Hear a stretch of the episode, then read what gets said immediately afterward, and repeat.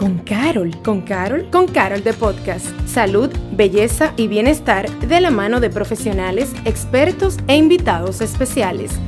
Con Carol de Podcast. Hola, te damos la bienvenida a un nuevo episodio de Con Carol de Podcast. Soy Patricia Luciano y como siempre traemos contenido de valor para ti Hoy nos acompaña el doctor Ramón Emilio Almanzar, psicólogo clínico, sexólogo, terapeuta de parejas y familiar sistémico, con quien estaremos abordando el interesante tema Intimidad, el gran reto de las parejas de hoy. Bienvenido, Doc. Hola, muchas gracias por la invitación. O sea que nada, estamos aquí a la orden. Bueno, Doc, y para arrancar con una palabra, o mejor dicho, con una pregunta íntima, ¿Cómo se podría definir la intimidad? La intimidad es un espacio, un espacio eh, personal o compartido con otra persona, donde yo te doy permiso y me doy permiso de compartir tanto a nivel psicológico como a nivel corporal. O sea, la intimidad de nosotros los seres humanos tiene esos dos aspectos muy de la mano. Es algo psicocorporal por así decirlo. Es un espacio, eh, de hecho, es el espacio más cercano que hay eh, respecto en términos de distancia hacia otras cosas, en este caso hacia otra persona. Por ejemplo, cuando yo eh, me autoestimulo, cuando una persona se autoestimula, está teniendo intimidad consigo misma, cuando está desnudo, cuando está solo o sola en su habitación. Y entonces, cuando hablamos de intimidad en la pareja, es porque yo estoy compartiendo ese espacio de privacidad, ese espacio de, cercanía conmigo y lo comparto contigo también. Eh, se entiende más eh, a nivel de cuerpo, pero siempre está mediado por el tema psicológico. Perfecto, Doc. Y entonces, partiendo de eso, ¿cuáles son esos retos que enfrentan las parejas en la actualidad que afectan la calidad de su intimidad? El celular, básicamente, eh, es el más entrometido ahora eh, respecto al tema de la intimidad. Yo no he escuchado un pajarito más eh, fuñón y molestoso a la hora de gente querer intimidad, por encima de los hijos chiquitos, que eso es mucho decir. Ese temita siempre sale eh, en las consultas. El celular, el celular, ella siempre quiere estar con su celular, él quiere siempre estar con su celular, en la cama, acostado. El gran reto actual, por mucho, es que la gente logre poner a raya y no tanto el tema del celular, sino el uso de las redes sociales. Eh, hay, hay, mujeres principalmente, hay que decirlo, porque eh, las redes están segregadas por sexo. Las mujeres consumen mucho TikTok, por ejemplo. Eh, y no se hartan de ver TikTok desde que se levantan eh, hasta cuando van a orinar a las 3 de la mañana para el baño, se despiertan. Y los hombres son mucho más de Instagram, de, Facebook, de los grupos de WhatsApp. Los hombres son locos con los grupos de WhatsApp, los muchachos del trabajo, los muchachos de, de la universidad, grupos donde se ven pornografía, por ejemplo. Y entonces eh, el tema del uso de las redes sociales, cuando las personas están en pareja y se supone que deben dedicarse tiempo, se ha convertido en el gran dolor de cabeza de la intimidad dentro de cualquier relación de pareja en la actualidad. En ese sentido, Doc, em, y ahorita seguro que volveremos a hablar un poquito más acerca de las redes sociales, pero la intimidad se cultiva desde el noviazgo o de repente en el matrimonio, esa intimidad más pues enfocada en la pareja como tal y no tanto en lo que es solamente la parte de la, de la sexualidad? La, intimidad se cultiva desde que tú naces. O sea, si tú eres un niño o una niña que, que mm, su mamá, su papá, eh, las personas que tuvieron eh, alrededor de esa personita mientras iba creciendo, no desarrollaron algo que se llama y se conoce en psicología como apego seguro, eh, que mucha gente cree que el apego es algo malo porque simplemente dicen, tú, ah, tú te apegas demasiado, el apego no es malo. Toda persona que se vincula de una manera saludable o no saludable se vincula a través de figuras de apego. Entonces, si tu mamá, tu papá, la persona que tuvieron contigo ahí, no tuvieron esa cercanía y construyeron un apego saludable contigo, seguro, que te tocaban, que te acariciaban, que te daban abrazos, eh, que te decían que te querían, que te pasaban la mano por la cabeza, entonces tú eres una persona que probablemente vas a crecer sin tener codificado ese recurso de lo que implica la cercanía con otro ser humano, tanto corporal como psicológica. Entonces, por eso es importante entender que la sexualidad y la intimidad como parte de la sexualidad es algo que tú naces con eso y se desarrolla desde que tú, incluso desde que tú estás en el útero de tu mamá, porque ya eso está demostrado desde hace tiempo, que tu mamá te pone música, te pasa la mano, te habla, mi hijo, esto, aquello, desde ahí tú comienzas a desarrollar un vínculo saludable con otro ser humano y luego cuando tú vas creciendo, pues se te hace mucho más fácil, se te hace mucho más eh, cómodo poder entrar en intimidad con otra persona. En este caso, bueno, eh, hablando ya de lo que es relación de pareja. Pero Luego de todo eso, obviamente, que cuando tú eh, entras en, una, en un vínculo con una persona en términos sexoafectivos, pues también pasa algo y es que la gente se prejuicia mucho y entiende que eh, las cosas tienen que ser de una manera o de otra. Ya en ese sentido, cultivar la intimidad con otro ser humano, cuando ya tú estás en esa etapa joven, adulta, va a implicar mucho tema de experimentación y de tú abrirte con el otro a conocer ese espacio de intimidad que solamente se va a vivir entre esas dos personas, porque tu intimidad con otra persona podría ser muy diferente a lo que es eh, con una pareja o con otra. O sea que también eso es importante entenderlo. Cultivar, desarrollar intimidad con una persona es algo muy particular y va a depender mucho de lo que cada una de ellas quiera vivir con el otro y cuáles son mis expectativas respecto a yo eh, mostrarte mi cuerpo, tocarte, que tú me toques, ese famoso dar y recibir afecto. En el marco de esa respuesta se mencionaba también la intimidad sexual. Aprovechando esa coyuntura, ¿las relaciones sexuales tienen el poder de aumentar la intimidad emocional? Sí, sí, si es una sexualidad saludable, obviamente, si es una, una, relación sexual donde tú y yo estamos disfrutando y nos estamos sintiendo satisfechos y nos sentimos gratificados el uno con el otro, pues claro que eso aumenta mi bienestar emocional y me hace sentir más en conexión contigo. Pero pasa que en muchas relaciones de pareja, el tema de las relaciones sexuales no es tan saludable como quisiéramos eh, que sea. Y entonces, en ese caso, más que en un elemento de bienestar emocional, por lo que hace que se convierte en un problema de malestar eh, emocional, en tema de conflicto. Eh, lamentablemente vivimos en una época muy fastidiosa para la frecuencia sexual por un tema de actividad, la gente tiene mucha cosa que hacer, la gente vive cansada, la gente vive estresada.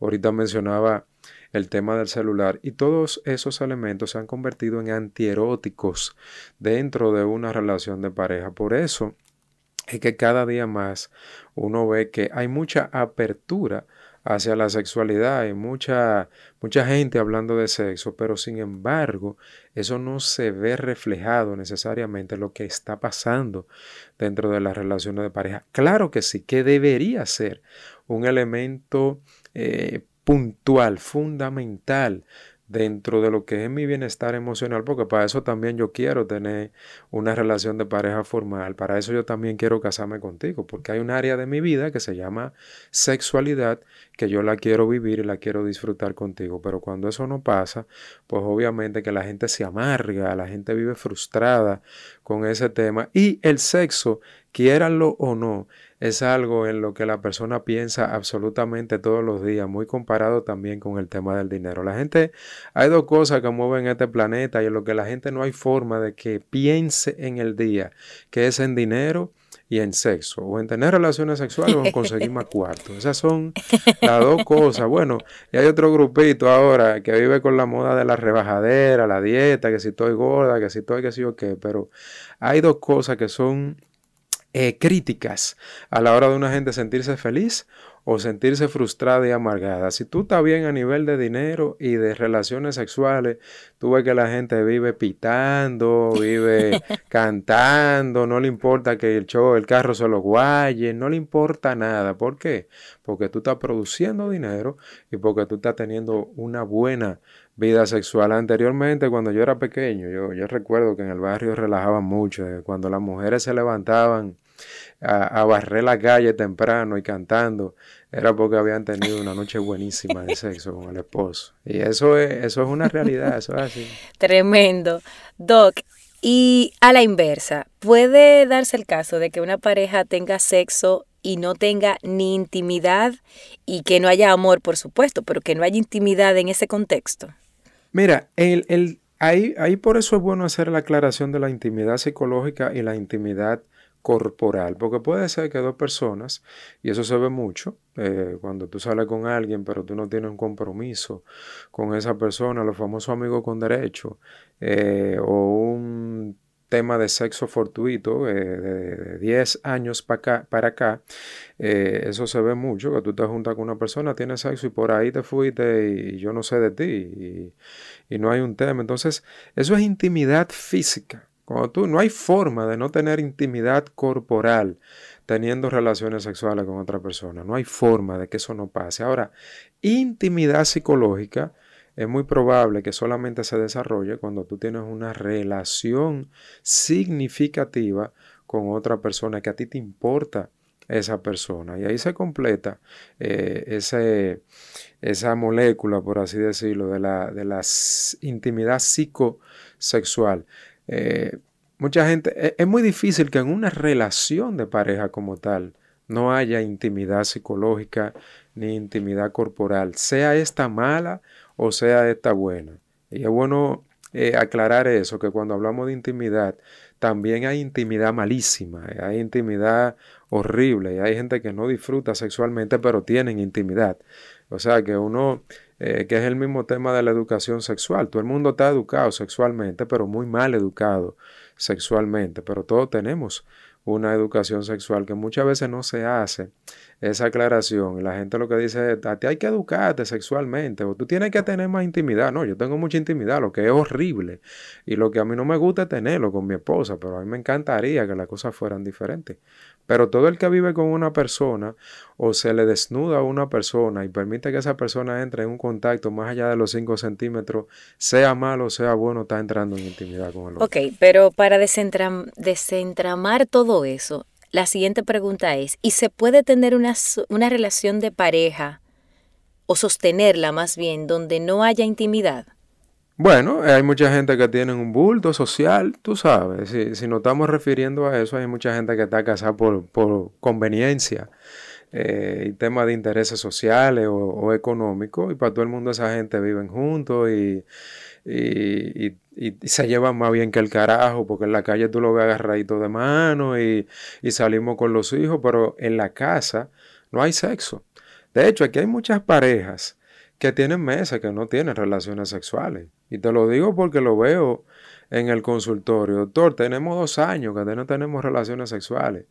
Y duermen juntos en una misma cama, pero no tienen relaciones sexuales. Aquí hay mucha gente que no disfruta de su vida sexual, que tienen disfunciones sexuales, problemas sexuales, no me da deseo, pero nos quedamos viviendo juntos. O sea, eso se ve muchísimo. Gente que no se deja ya ni siquiera ver desnudo de su pareja, pero generalmente eso se da por conflictos dentro de la relación no resueltos. Tú y yo tenemos un problema, eso no se resuelve, yo voy creando un resentimiento hacia ti y entonces empiezo a no tener deseo de tener relaciones contigo, te rechazo, te rechazo, te rechazo. El otro se harta del rechazo y deja de buscar y deja de buscar y deja de buscar. Esas dos gente se desconectan sexualmente, íntimamente, siguen viviendo juntos, siguen criando a los muchachos, siguen pagando deuda Salen, van a la iglesia, se reúnen con los amigos, pero tienen meses que no saben lo que es un orgasmo, que no saben lo que es el deseo sexual hacia esa persona y tienen una vida sexual completamente distanciada y completamente muerta. Hay muchísimas eh, personas así. Lo de muchísimas no es exagerado, ¿eh? Hay muchísimas personas así. Lo único que le falta es entrar en la cultura de hace 50 años, que los viejos antes eh, no se divorciaban, pero compraban dos camitas y dormían en la misma habitación, pero en camitas diferentes. Y se quedaban juntos el resto de su vida. Wow, Doc. Y partiendo de esa última de ese último planteamiento donde quizás las parejas que no tienen esa intimidad lo que hacen es que de repente pues tienen esa pantalla hacia afuera.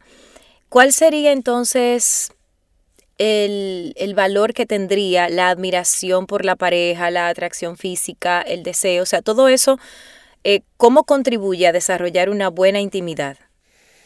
Lo que pasa es que sin eso no se puede construir una intimidad. Tú te puedes pasar la vida viviendo con una persona y no desearla, no querer tener relaciones sexuales con ella. Mucha gente se queda junta por los hijos, mucha gente se queda junta porque en mi familia nadie se ha divorciado y yo no voy a ser eh, el primero o la primera. Eh, hay gente que te dice, yo me voy a divorciar de él o de ella cuando el muchacho ya estén grande y se vayan de la casa. Y ahora que ellos tienen siete años, el más, el más grande tiene siete años. O sea, es imposible tú poder construir intimidad sexual con el otro si tú no tienes una vida sexual activa. Ahora, son gente que tienen una intimidad psicológica porque se conocen, saben eh, los problemas que tienen con el otro y por eso es bueno aclarar que intimidad sexual es una cosa e intimidad psicológica es otra. Y cuando nosotros la juntamos las dos, bueno, pues tenemos una relación sexual o una relación de pareja chulísima porque nos complementamos psicológicamente pero también nos complementamos sexualmente yo no le veo sentido, y de hecho lo trabajo mucho con la gente cuando va a terapia, yo no le veo sentido a tú estar con una gente eh, o invirtiendo tu vida que se acaba y se agota con una persona con la que tú no quieres estar, simplemente por temas sociales y por temas económicos, tú sabes, eso, eso es un disparate de la gente. Pero muchísima gente vive así, en el disparate.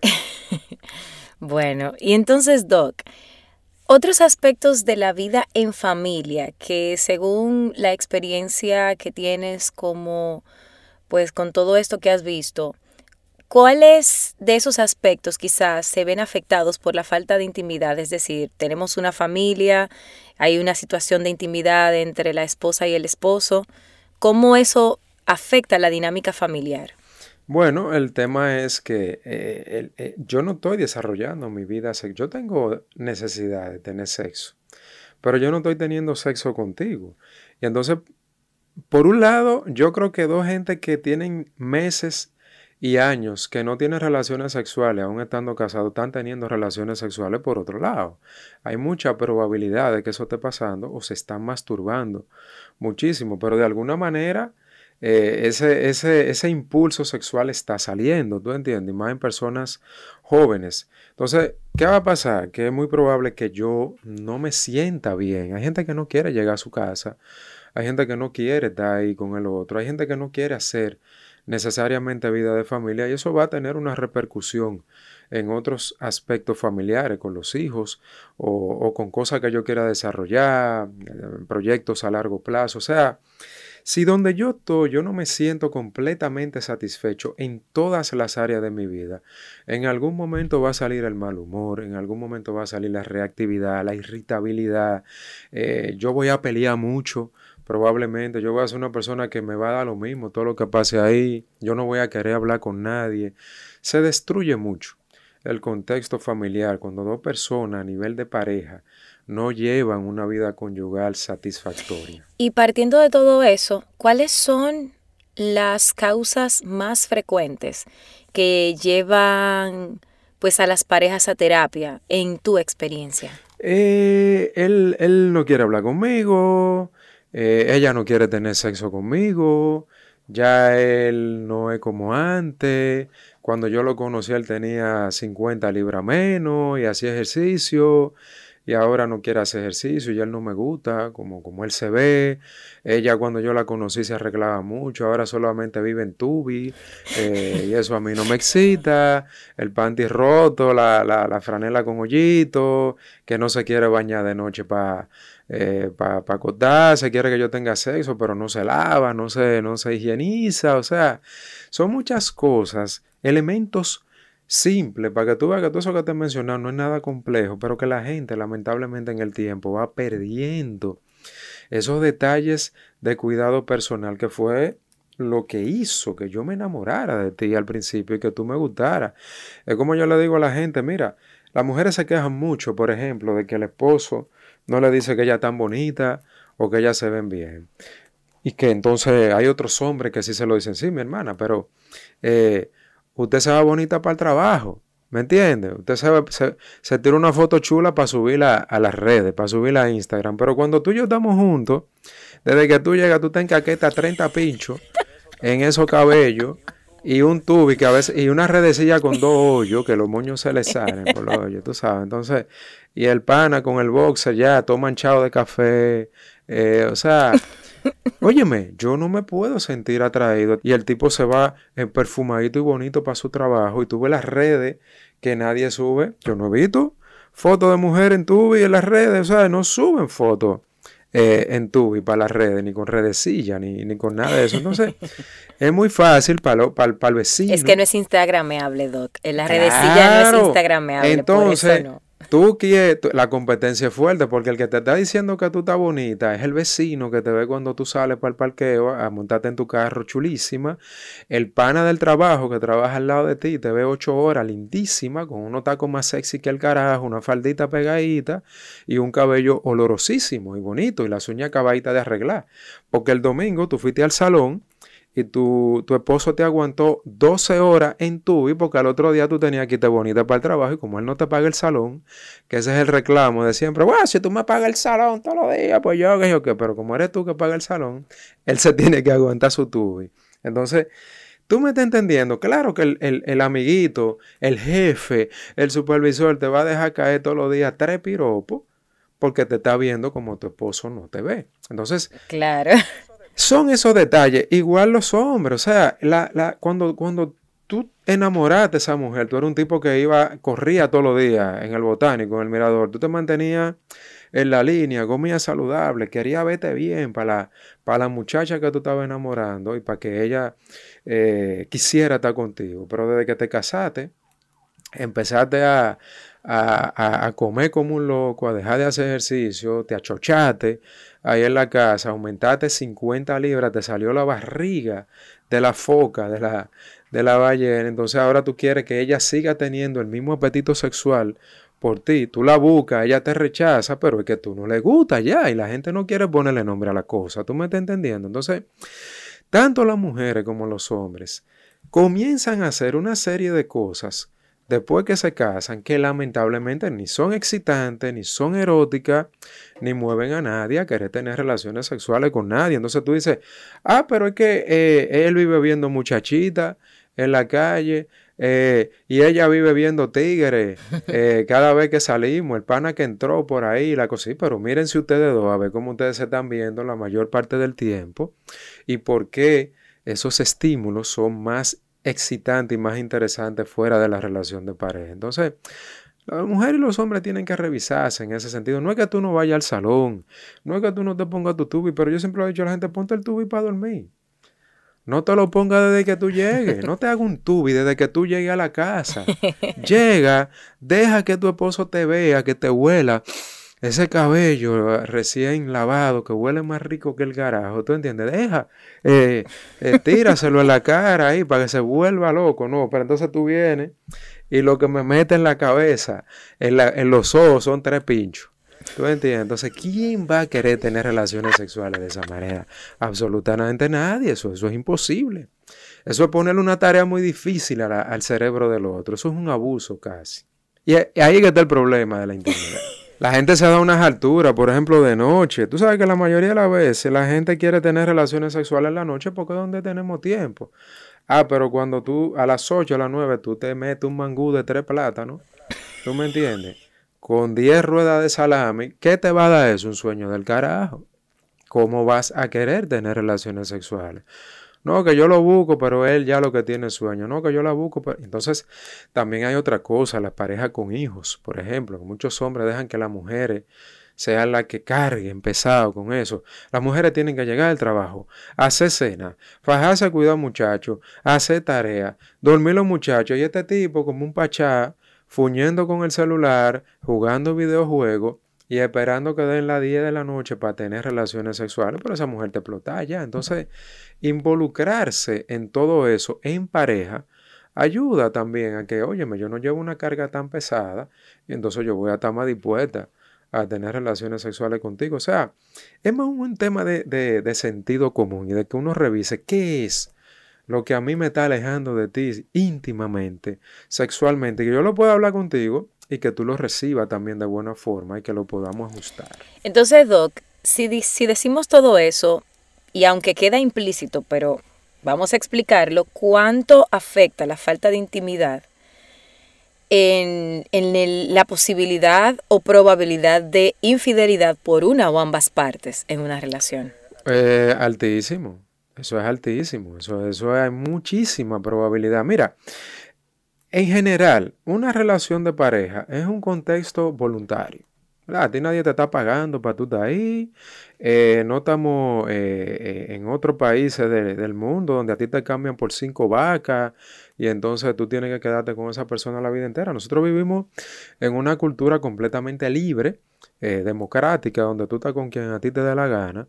Y cuando tú dices que tú te vas a casar, que tú vas a tener una relación de pareja formal, es porque a ti te da la gana, eso es voluntario. Entonces imagínate tú lo que implica sostener un contexto voluntariamente escogido, pasando cosas que permitan que ese contexto se sostenga de manera saludable.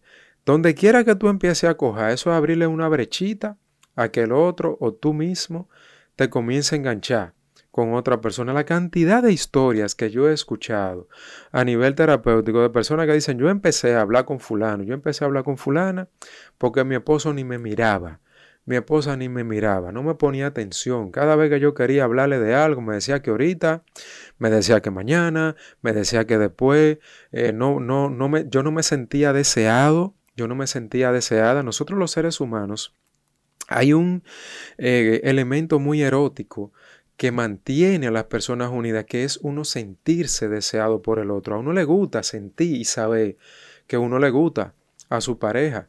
Eso hace que uno se conecte con esa persona, pero eso tiene que ser el día entero. O sea, si la gente le bajara tres horas de TikTok al día y esas tres horas se la dedicara a mandarle mensajito chulo a su pareja, mami, tú sí estás buena, estoy loco por agarrarte, eh, Papi, esta mañana cuando tú te fuiste, yo estaba loca por entrarte, pero no teníamos tiempo. Te, vamos a llegar temprano. Y dice, usted pasa el día en eso, en vez de estar fuñendo tanto en las redes sociales. Entonces, cuando tú llegues a la casa, tu deseo sexual va a estar por allá arriba, por la nube. Y claro que tú le vas a querer entrar a tu esposo, le va a querer entrar a tu esposa, sin importar lo que esté pasando. ¿Tú me entiendes? Pero la gente pretende sentir deseo sexual por el otro de la nada. Porque sí, porque yo tengo que sentir deseo sexual. Aunque tú tengas un tubo y con tres hoyos eh, en la redecilla, aunque tú te jaltes el mangú y te estés durmiendo, yo, tú me tienes que desear porque yo soy tu pareja. No, eso no es así. ¿Tú me entiendes? Entonces, la infidelidad es muchas veces el resultado del famoso sermón de Montesinos que, que, clamaba en el desierto y nadie lo escuchaba. Antes de la infidelidad muchas veces la gente habla y habla y te manda el mensaje y te dice vamos a resolver y vamos a cambiar esto y vamos y mire yo quiero, yo quiero, yo a mí me gustaría y a mí me gustaría y a mí me gustaría, pero llega un momento que de tanto tú, ¿verdad? Clamar en ese desierto y que nadie te hace caso, nadie te escucha, pues hay más gente en la calle, ¿tú entiendes? En mi trabajo hay gente, yo no trabajo solo, eh, yo tengo amigos, ahí están las redes sociales, entonces tú empiezas a mirar y tu cerebro que quiere cosas y no las está eh, viviendo, no las está desarrollando, empieza a enfocarse en otros estímulos y se te hace fácil tú eh, caer en esa tentación. Que eso está bien, no, eso está horrible. Porque tú mejor O tú resuelves la cosa que tú tienes que resolver en tu relación de pareja o tú dejas esa relación. Pero eso no es tan fácil como teóricamente muchas veces se dice. Entonces, definitivamente uno de los elementos de la eh, infidelidad es la insatisfacción también dentro de las relaciones sexuales a largo plazo. No es que porque una persona no quiera tener sexo contigo un día, de que ya, por eso fue que te pega el cuerno, no. Generalmente la infidelidad es un producto de, la insatisfacción crónica a nivel sexual. Yo tengo tanto tiempo que no veo a Linda, eh, se me, estoy ya que yo ni sé, yo ni me acuerdo. Eh, lo de ver a Linda era una frase muy de los 80. Yo no sé si ustedes conocen esa Sí, la hemos escuchado. Ver a Linda es... Pero ahora le dicen coronar, yo no corono, tengo, tengo tanto tiempo que no corono. Pero una pregunta, y perdón Doc, pero rápidamente. Ajá. Eso, ese comentario de que la infidelidad va atada a una insatisfacción sexual crónica, pero eso es en todos los casos o solo en el caso de que estamos hablando de la intimidad? No, no, no, no, no. Ah, ok. Yo respondí a tu pregunta en ese caso, porque, porque esa, esa fue la pregunta. Ahora, hay mucha gente que pega cuernos por deporte, ¿tú entiendes? Y, y, muchísimos hombres que pegan cuernos por cultura. El cuerno es un elemento cultural de nosotros los dominicanos y ya se está, se está educando diferente, pero hay una generación que todavía queda y que fue educada por sus padres machistas, por sus abuelos machistas, y si tú te tiras, y mientras más para atrás, más cuerno, porque el hombre pega cuerno, incluso validado por muchísimas mujeres, eh, muchas madres que le dicen a sus hijas, no, tú sabes que todos los hombres son así, no dejes tu matrimonio, eh, eh, toditos son iguales, tú te buscas uno y te va a hacer lo mismo.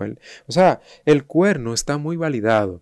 Y entonces, ¿qué pasa? Que el famoso empoderamiento y un feminismo mal logrado, a través del tiempo ha puesto a las mujeres la misma versión de la pegadera de cuernos. O sea, hay muchísimas mujeres que ya eh, por chulería eh, son, son infieles y, le dan para allá y hablan con 30 tigres y no tienen que ver con eso y se lo gozan también, ¿tú entiendes? O sea, ya la infidelidad de manera soterrada, debajo de la mesa, está muy validada eh, tras bastidores. Tú sabes, todo el mundo es fiel delante de la cámara, pero detrás de la cámara ya el tema de la mujer y de los hombres está más o menos ahí equiparable, lo alcanzaron. Y por muchas razones, por, mucho, por muchos motivos, pero dentro de las relaciones de pareja, ese de, de la insatisfacción crónica es, es, tiene mucho peso. Entonces, Doc, ya hemos cubierto una serie de, de temas que afectan la intimidad, sin embargo hay uno que no hemos tocado y que suele ser de mucho peso también. Y es las personas, imagínate que uno de los dos es workaholic, de repente los dos son workaholic, o quizás el cuadro de mucho estrés en la casa, obviamente afecta ahora. ¿Cuánto afecta eh, la calidad de las relaciones y cuánto afecta la calidad de la intimidad en esa pareja donde uno o ambos son workaholics? Más que la calidad, lo que yo he visto que afecta es la cantidad. Y entonces, lamentablemente, cuando se comienza a afectar la cantidad, también se afecta la calidad, porque tú vas perdiendo destrezas, vas perdiendo conexión, vas perdiendo motivación, vas perdiendo impulso. El estrés, el cansancio y el trabajo en demasía lo que hace es que no te permite a ti tener una frecuencia saludable de relaciones sexuales y la gente pues se va desmotivando, va perdiendo eh, ¿para qué yo voy a estar pendiente de eso si cada vez que él llega o cada vez que ella llega, lo que está es cansado, eh, siempre tiene una queja, siempre tiene un famoso dolor de cabeza, que hay un chiste con eso, que eh, un esposo que le llevó una, un analgésico a la esposa y le dice, toma el analgésico. ¿Y para qué es eso? Para el dolor de cabeza. Pero yo no te he dicho que me duele la cabeza. Pues vamos arriba entonces. Vamos, vamos, vamos a darle. Porque la queja siempre era que, que tenía dolor de cabeza. Entonces, lo que en el caso de las relaciones sexuales, lo que afecta generalmente es el tema de la cantidad. Cuando hay una relación de pareja que tú ves que mantienen una frecuencia activa, eh, cada dos días tenemos sexo, tres veces a la semana, eh, nos buscamos, tú me buscas a mí, cuando tú me buscas yo ah, entro en eso, eh, yo te busco y tú entras. Generalmente esa frecuencia plantea también una buena calidad porque lo disfrutamos, porque nos lo gozamos, porque inventamos mucho, porque hacemos cosas diferentes. O sea que en este caso la frecuencia tiene un poder y un impacto muy grande sobre lo que es también la calidad dentro de las relaciones sexuales. Entonces, Doc, ya casi terminando, tenemos dos puntos importantes. Hemos hablado de todo eso y evidentemente no hemos tocado la parte de la salud mental. ¿Cuál es la relación que tiene la salud mental de uno o ambos en la pareja y la intimidad? Es decir, digamos que hablemos de eso. Sí, lo que pasa es que eh, eso es un tema escabrosamente complejo, porque cuando hablamos de salud mental, hablamos de muchas cosas. O sea, si tú me hablas de salud mental, tú me vas a tener que hablar de muchísimos tipos de trastornos mentales, por ejemplo. Por ejemplo, una persona bipolar que tenga una fase maníaca va a querer tener muchas relaciones sexuales. Pero una persona que tenga una depresión nunca probablemente va a querer tener relaciones sexuales. ¿Tú me entiendes? Si tú te vas a un trastorno de personalidad, una persona con trastorno límite probablemente va a querer tener muchas relaciones sexuales, hasta dos eh, relaciones sexuales al día. Entonces, cuando hablamos de salud mental, hay que hablar de qué pasa cuando hay un trastorno dentro de la relación de pareja o cómo a personas que no tienen ningún trastorno de salud mental, el no tener una vida sexual saludable le puede afectar eh, a nivel de salud mental. Muchísimos hombres se deprimen cuando no tienen una vida sexual activa con su esposa, cuando tienen problemas de erección y cuando tienen problemas de eyaculación, los hombres se deprimen. ¿Tú quieres ver un hombre deprimido? Tiene los bolsillos vacíos y no está teniendo una buena erección. No, me gustaría decirlo con otras palabras para que se oiga mejor, pero voy a cuidar las formas, tú sabes. Muy amable, muchas gracias. Exactamente. Pero el hombre que tú ves que está contento y está ofreciendo de todo en esta vida y haciendo planes con la sonrisa de oreja a oreja porque está teniendo muy buenas erecciones y porque está consiguiendo cuarto. ¿Tú me entiendes? Porque esos son los dos afrodisíacos de, de los hombres, el sexo y, y el dinero. Entonces, una buena vida sexual, una vida sexual activa, placentera, promueve muchísimo la salud mental de cualquier persona. O sea, no es lo mismo tú aguantar un jefe al otro día después de haber tenido tres orgasmos en la noche y quizá un mañanero. Si tuviste un mañanero mucho mejor, el jefe te puede echar 30 boches y a ti te da tu pita, porque eso no te importa. ¿Por qué? Porque el sexo promueve endorfinas, promueve dopamina, promueve serotonina, promueve oxitoxina, que son sustancias que a nivel del cerebro, a nivel del sistema nervioso, hacen que las personas se sientan en bienestar, que se sientan feliz, que se sientan en un buen estado de ánimo. Gente amargada busca mucho cuando, obvio, vuelvo y repito, cuando no hay un problema mental, digas un trastorno a nivel de la psicología eh, busca que gente amargada generalmente no está teniendo una buena vida sexual. Son gente eh, que se irritan mucho, que son reactivas, eh, que siempre están peleando, porque la vida sexual promueve muchísimo lo que es el bienestar emocional, así mismo como el ejercicio físico, que eso está demostrado. La gente que hace ejercicio por lo menos tres veces a la semana, media hora, se le equilibra eh, el humor, se le equilibran las hormonas y todo eso tiene un impacto sobre lo que es también el bienestar emocional. Bueno, Doc, ya que hemos, digamos, pasado por los distintos temas que pueden afectar la intimidad en una pareja, la calidad de la intimidad.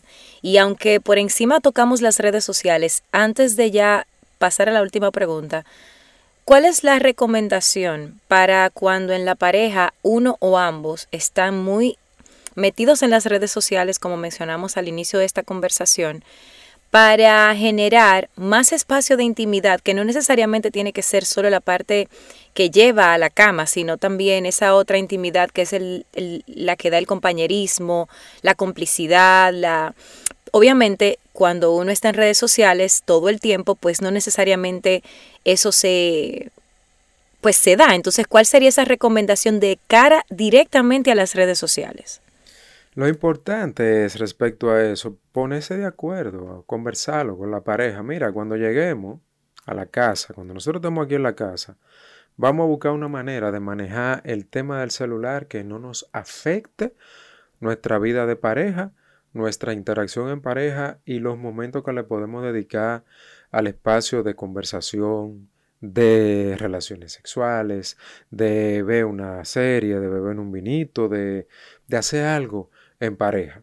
Porque tú no te puedes ir al extremo, tú sabes, de que aquí hay una cajita que desde que pisamos eh, la sala, metemos los celulares ahí y lo cogemos al otro día. Porque eso es un extremo y la gente no puede vivir en esos extremos porque eso enferma también, ¿tú entiendes? Ahora, que tú digas, mm, cuando aquí lleguemos, vamos, si es a cenar, sin el celular, que vamos a cenar.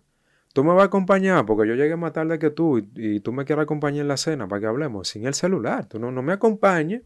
Diga, déjame acompañarte. Entonces, yo comiéndome la cena y tú fuñendo con el celular, no me acompañes. Mejor vete para la sala, para la terraza. Y entonces no hagamos eso. Pero si vamos a hacer algo juntos, vamos a hacerlo sin el celular. Vamos a ver una película sin el celular. Estamos hablando tú y yo porque tenemos un tema de conversación. Vamos a poner el celular al lado, no, no, lo, no, lo, no lo cojamos. Y entonces, dentro de eso, ponernos una meta personal, porque si tú te fijas, la gente vive agarrando el celular cada 30 segundos para nada. Se ha convertido en una manía, es como el ratoncito de la, de la cajita de Skinner.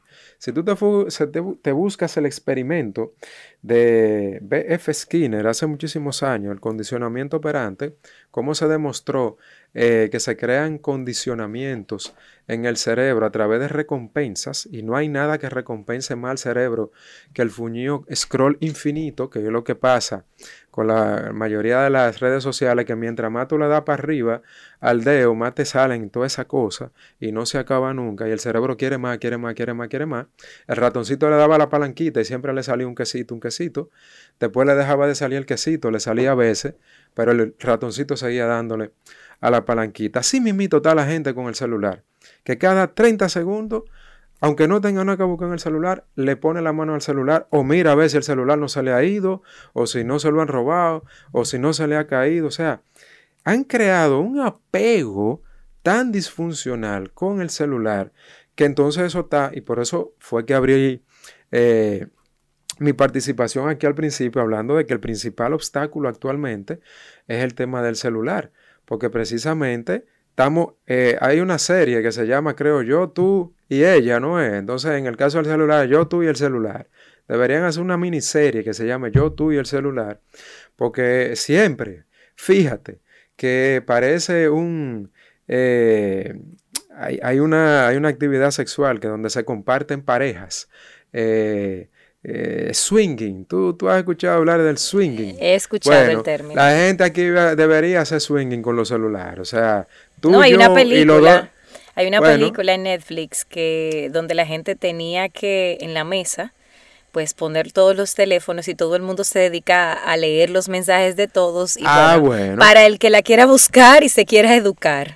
Pues sería muy chulo que hagamos swinging, ya que vamos a tener los dos jodidos celulares siempre encima, entonces vamos a compartir celulares, préstame el tuyo, que yo te presto el tuyo, a ver qué pasa, si empezamos a revisar, entonces tú revisas el mío, yo reviso el tuyo, porque vamos, como quiera estamos todo el tiempo, tú, yo y los dos celulares. O sea, ¿me entiendes? Entonces, si tú y yo vamos a compartir, vamos a ponernos la meta de que sin el celular, vamos a ponerlo lejos para que ni siquiera tengamos la tentación de estar topándolo cada, eh, cada dos segundos, cada 30 segundos. Eso es una meta conyugal, pero también uno ponerse la meta personal de decir, sí, yo tengo que poner de mi parte para yo no estar fuñendo tanto con este celular. Y en primer lugar, aceptar que eso es así. Porque si tú no lo aceptas, que tú eres un adicto al celular y a las redes sociales, tú no lo vas a resolver y tú vas a seguir teniendo problemas con tu relación de pareja. Bueno, ya finalizando, y está, la verdad, la mente se nos queda grande con toda esta información. Tips puntuales. Ya sabemos de las redes sociales, pero fuera de las redes, otros tips y herramientas que recomiendas para ya fortalecer la intimidad de pareja.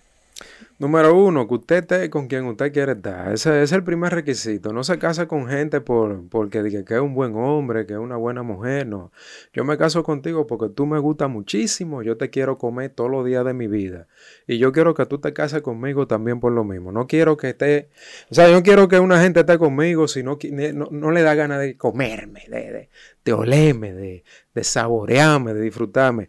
Ese es el primer requisito para que la cosa esté bien. Número dos, trate de mantenerse, aunque usted se ponga viejo, vieja, trate de mantenerse la vida entera con el mismo perfil con el que usted entró en esa relación de pareja, porque eso fue lo que le gustó al otro de usted, que tú eras una tipa delgada, que yo era un tipo delgado, eh, que tú eras un tipo que, te gustaba bailar, eh, que te gustaba la salsa y eso a mí me vuelve loca. Cuando tú me bailabas salsa yo me excitaba y etcétera, etcétera. Eh, que tú eres un tipo que, que, se puede tener una buena conversación contigo y eso fue lo que a mí me excitó desde el principio, que yo me sentaba contigo tres horas, nos bebíamos un vinito y podíamos hablar de lo que sea, esa cultura general tuya me excitaba, eh, lo que se llama, conoce como sexo sapiencia. Entonces, si eso fue lo que a ti te gustó del otro y si eso fue lo que a mí me gustó de ti, eso hay que tratar de preservarlo siempre, aunque lleguen las arrugas, que no tienen nada que ver con cirugía plástica, ni con vida eterna, ni con inmortalidad, sino que yo mantengo mi espíritu